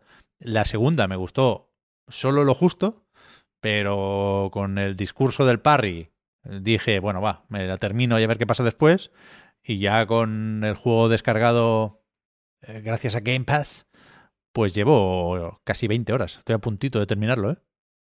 Pega una zarpada interesante. Y, esto- y es verdad que está muy bien, vaya. Que no es Sekiro, pero ni de cerca. Pero es un, es un, un buen juego de acción, efectivamente. Es un juego que, Mm. que se deja jugar a gusto, que la dificultad está más o menos bien ajustada. Un poco pasa como en los Souls muchas veces que parece que esté al revés, ¿no? Que es muy difícil al principio y demasiado fácil al final. porque te acostumbras, porque subes de nivel, porque tal. Pero, pero sí, sí, bien, bien, bien el Wallon, ¿eh? Recomendado. Mm, Sí, yo, yo no lo mencionaba porque, porque, bueno, todavía no lo he terminado, pero también he estado jugando un poquito. Eh, me ha sorprendido el parry, sobre todo, se me ha hecho mucho más gratificante, ¿no? Que hace como parry un pequeño esquive que queda bastante, bastante chulo, bastante fluido. Yo creo que parte de la gracia del parry es eso, ¿no? Que, que quede guapo y que quede fluido y que haga que la escena sea mejor y, y que tú te sientas mejor, ¿no? Como, como jugador y que, y que lo sientas todo mucho más, más real, ¿no? Más fluido y más frenético. Sí, sí. Es, por esa parte muy guay. Lo que no me ha convencido tanto, que entiendo que también ibas un poco, ibas un poco por ahí. Tampoco he jugado ni mucho menos tanto como tú, ¿eh? pero, pero bueno, que, que al final Team Ninja, dentro de que tiene sistemas muy chulos y que la base del Team Ninja está muy guay, eh, no puede evitar como perderse en, en mecánicas que, que, yo creo que restan más de, de, lo que suman, ¿no? Y te obligan a ti a aprenderte ciertas cosas que luego a efectos prácticos no tendrían por qué ser claro, tan determinantes. Y el, el, diseño está más o menos condicionado por una serie de cosas, ¿eh? Por querer parecerse a Nio, por querer despistar un poco con lo de no ser un clon de Sekiro y, y, a veces hay cosas que están más o menos forzadas y como comentó eh, Víctor la semana pasada, el diseño de niveles es bastante malo. Pero a mí la estructura se me ha hecho ligera y, y ha sido decisivo para que me enganchara y por lo tanto no he podido jugar a otras cosas que tenía previstas para esta semana, como Dead Cells Return to Castlevania, que uh -huh. como no podía ser de otra forma está la gente muy a tope, pero yo eh, necesito jugar porque últimamente no soy muy amigo del crossover, no es una idea que me entusiasme.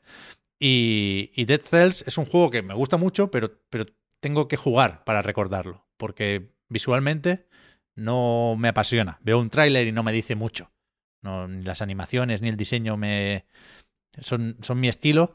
Y, después ya efectivamente con el mando en las manos. Es un festival, ¿eh? Pero quiero jugar a Dead Cells uh, Return to Castlevania.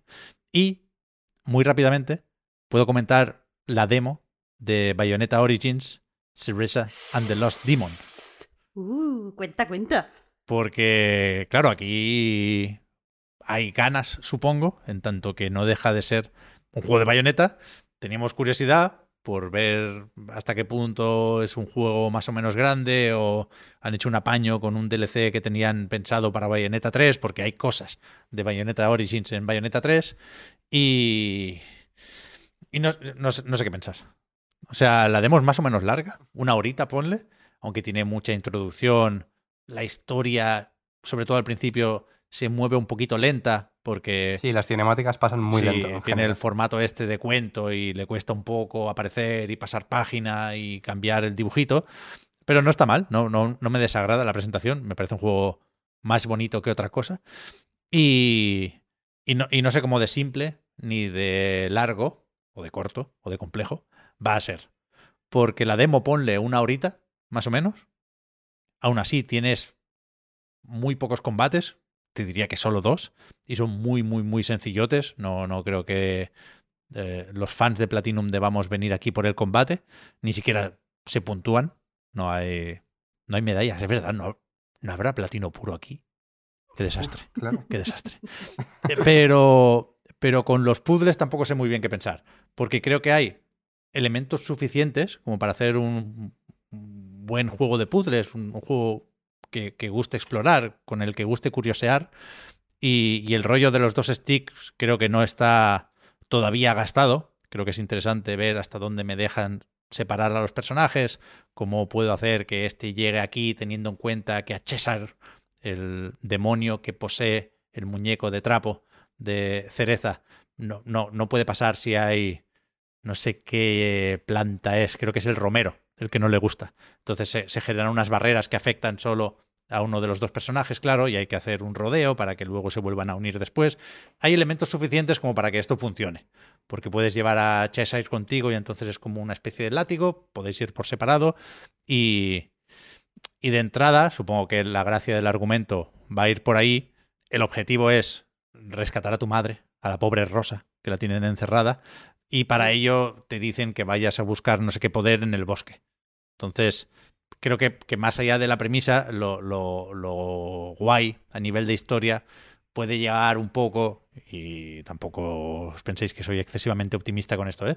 pero con la relación entre Cereza y Cheshire porque no se conocen de antes. De hecho, Bayonetta o Cereza invoca a un demonio sin ser experta como bruja de Umbra todavía y, y, no son amigos. Quiero decir, el demonio está de culo, quiere volver al infierno y Bayonetta no sabe cómo mandarlo de regreso al infierno, con lo cual es una cooperación por necesidad al principio. Luego supongo que serán amigos. ¿eh? Y, y, a mí estas historias me gustan, ¿eh? Imagine the Forsaken Kingdom, por supuesto, de las Guardian, pero, pero no sé si entre el rollo cuento y una aparente sencillez se va a hacer todo más lento de lo que a mí me gustaría. Se, hostia, se arrastra un poco el juego. O sea que podríamos decir que a Cereza de los Demon le cuesta pasar página.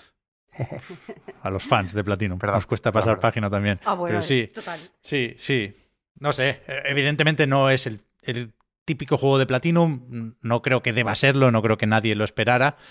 Pero tengo dudas, en definitiva, ¿eh? sobre si va a ser eh, muy bueno o, o, o buenecillo o qué saldremos de dudas más o menos pronto porque esto sale la semana que viene. No sé si entrará en el podcast de entonces, pero yo desde luego lo tengo reservado, edición física, y, y antes o después comentaremos qué tal, qué tal ha salido la jugada. No es un drama, ¿eh? Tampoco. De entrada no es un drama. Que ya, bueno, supongo que ya Sí, es. yo, yo lo he podido jugar un poquito y, y lo que he podido probar no, no está mal, no lo he acabado todavía. Porque es verdad que se hace bastante larga. O sea, no lo he acabado básicamente porque le, le, le reservé media hora y efectivamente es. Justo iba a decir que es bastante la primera media hora es, venga, hombre, venga, venga, venga, venga. Claro, además, todo el rato pasa, ya llega un punto. Alguna cinemática he saltado, lo siento muchísimo. Pero alguna ya que, que veía que Steam estaba ya pidiendo la hora, la cinemática, y digo, venga, ya, si es que yo sé que quieres que te salte. Pero lo que te iba a preguntar es que eh, de- te hablabas antes de que no sabes muy bien cuánto va a durar, pero más o menos se pueden hacer cuentas, ¿no? Sí, el porcentaje. Por porcentaje, exactamente. Te enseña el porcentaje del juego total que llevas en la demo, porque es, es del inicio del, del propio juego y luego se guarda el, el progreso. ¿No tenéis desde hace mucho tiempo la sensación de que se inventan estos porcentajes en los Sí, puntos sí, sí, de guardado? completamente. O sea, de, de eso hablamos, ¿eh? Hay una serie de puntos de guardado, acaban siendo santuarios, creo. Y, y- y cuando, bueno, sobrescribes el slot, te dice qué porcentaje del juego eh, llevas. Que no sé, por supuesto, si el 100% es terminar la historia, si hay secundarias, si hay coleccionables, ni puta idea, ¿eh? Pero la demo se acaba con el 10%. Justo antes de acabar la demo, o poco antes de acabar la demo, eh, te indica que llevas un 10%. Y ahí no, no, no sé, no sé cómo, cómo de posible o, o cómo de correcto es extrapolar, pero nos hacemos una idea con eso, sí. Y no sé qué más, la verdad. Habrá que desbloquear habilidades, ¿no? En el tráiler había cositas en el combate. Acabará, acabará teniendo lo, justo y necesario. Pero bueno, se pueden hacer pócimas. He sacado capturas mientras hacía la pócima. La- las imágenes de remover el caldero me han gustado. Pero ahora mismo no tengo mucho más que decir. Ni sobre Bayonetta Origins, ni sobre esta bonita industria, que es la del videojuego, porque se va terminando el podcast reload de, de esta semana. No tenemos mucho más que comentar. Y esto no me gusta, ¿eh? No tengo muy claro qué vamos a comentar la semana que viene. Porque estoy mirando lanzamientos y más allá de este bayoneta, que a ver si lo mandan antes, pero ya digo que lo dudo, no sé qué podemos jugar los próximos días. Bueno, ritmos entre todos, yo creo que hacemos un apaño. Lo de ritmos está apuntado, pero tampoco vamos a hablar dos horas del ritmos. No, no, eso seguro. A ver, yo mm, voy a, voy a terminar el juego este de Vampiro la Mascarada que acaban de nominar al premio Nebula. Daba la casualidad justo que, que lo estaba jugando. Así que mm, sí que nos vamos a salir un poquito del molde hablando de juegos que son solo eh, texto, porque es verdad que no lo solemos tratar nunca. Se llama eh, Sing of Desires, Ujú. Desires. Fíjate que este no lo tengo yo ni en la, la lista de lanzamientos, el calendario de Game Informer, que a veces Hombre, es que consultamos. salió, salió hace ya tiempito, ¿eh? Ah, vale, vale, vale, vale, perdón. Lo vale, que pasa vale. es que le acaban de nominar a un premio Nebula. Ok, ok, ok. Yo pensaba que era que coincidía el anuncio de la nominación con el lanzamiento, que esto ayuda a la promoción. Es que justo esta semana hay, bueno, hay un, un medio hueco aquí, pero es que se me van los ojos a finales de marzo, ¿eh? Porque tenemos el Tichia, que a ver qué tal. Yo tengo cierta curiosidad, pero lo que no tengo es PlayStation Plus extra, con lo cual a ver, a ver, a ver qué hacemos.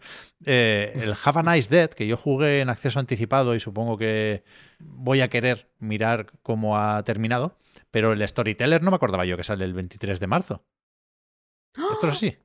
Bueno, Uf, sale el también. 23 y ese mismo día sale el atelier. El nuevo atelier.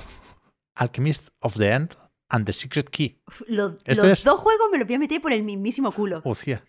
Yo me, Qué ganas, tío. si no te importa, me voy a esperar al. O sea, el storyteller, el storyteller sí, ¿eh? Pero. Pero por lo demás, me voy a esperar al 24, que sale el Resident Evil. Claro, tendremos la demo la semana que viene también. Uf, eso sí que es verdad.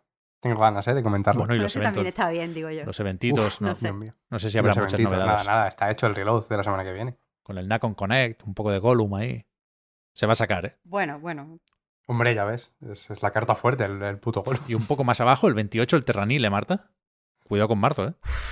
Increíble, increíble mes que me voy a dar de jugar. Lo que, Artículo, lo que ¿eh? decís Viva que este mes. de los videojuegos. Lo que decís que este mes está flojo, no tenéis ni puta idea de videojuegos, os digo. Es el mejor mes de la historia de los videojuegos. Hay que empezar a escribir ya Yo, el yo artículo. me voy a poner, yo me voy a poner finísima. Vosotros vais a estar llorando hasta el Starfield y yo me voy a poner finísima, amigos. No, de Pero ¿tú crees que es mejor que el de 2017, Marta? Este de marzo.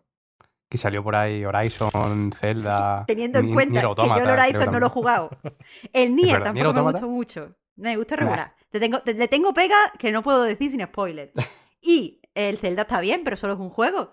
A lo mejor, yo qué sé, a, a mí Bueno, eso no me solo es sale un juego. Vale, es, es un el juego, es- mejor, a es lo mucho mejor decir. juego de la historia de los videojuegos. Pero quiero decir, mm, eh, el Zelda en plan, Sí, sí, tú dices, me salvó el año. Pero en cuanto a mí, yo este mes Cuantitativamente- estoy jugando a muchas cosas. Solo digo eso. Lo vamos discutiendo estos días, que es verdad que, dan vidilla, ¿eh? Esto de pensar o opinar sobre si algo es el mejor no sé qué de la historia. Queríamos, queríamos sin esto. Lo que no sé, o no lo quiero decir, es qué haríamos sin los patrons. Porque a Night Games y el podcast Reload son posibles gracias a vuestras generosas aportaciones. Patreon.com barra A Night Reload para más información. Los patrons tenéis ahí ahora un ratito más de podcast en la prórroga.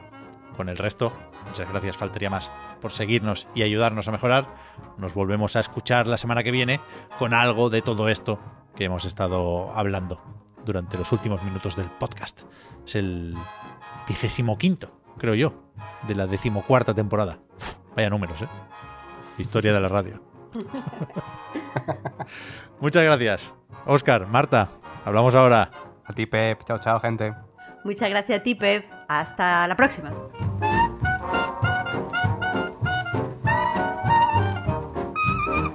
Escúchame, escena postcréditos, ¿eh? Hacía mucho que no tocaba colar una de estas, pero es que, joder, me sabe mal, ¿eh?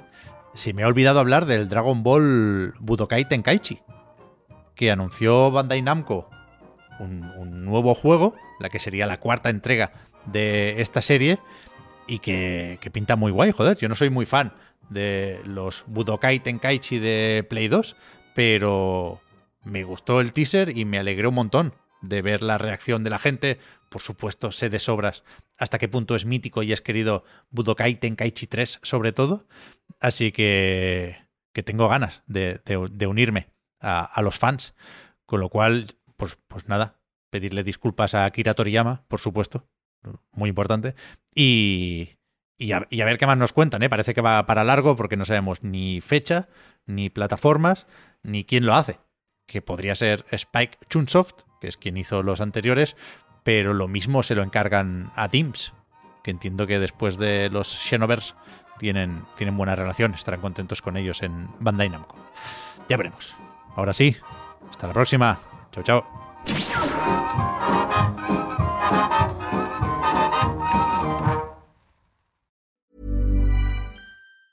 Hi, I'm Daniel, founder of Pretty Litter. Did you know cats tend to hide symptoms of sickness and pain? I learned this the hard way after losing my cat, Gingy. So I created Pretty Litter, a health monitoring litter that helps detect early signs of illness by changing colors, saving you money and potentially your cat's life. Pretty Litter is veterinarian developed, and it's the easiest way to keep tabs on your fur baby's health right at home. Go to prettylitter.com and use code ACAST for 20% off your first order and a free cat toy. Terms and conditions apply. See site for details.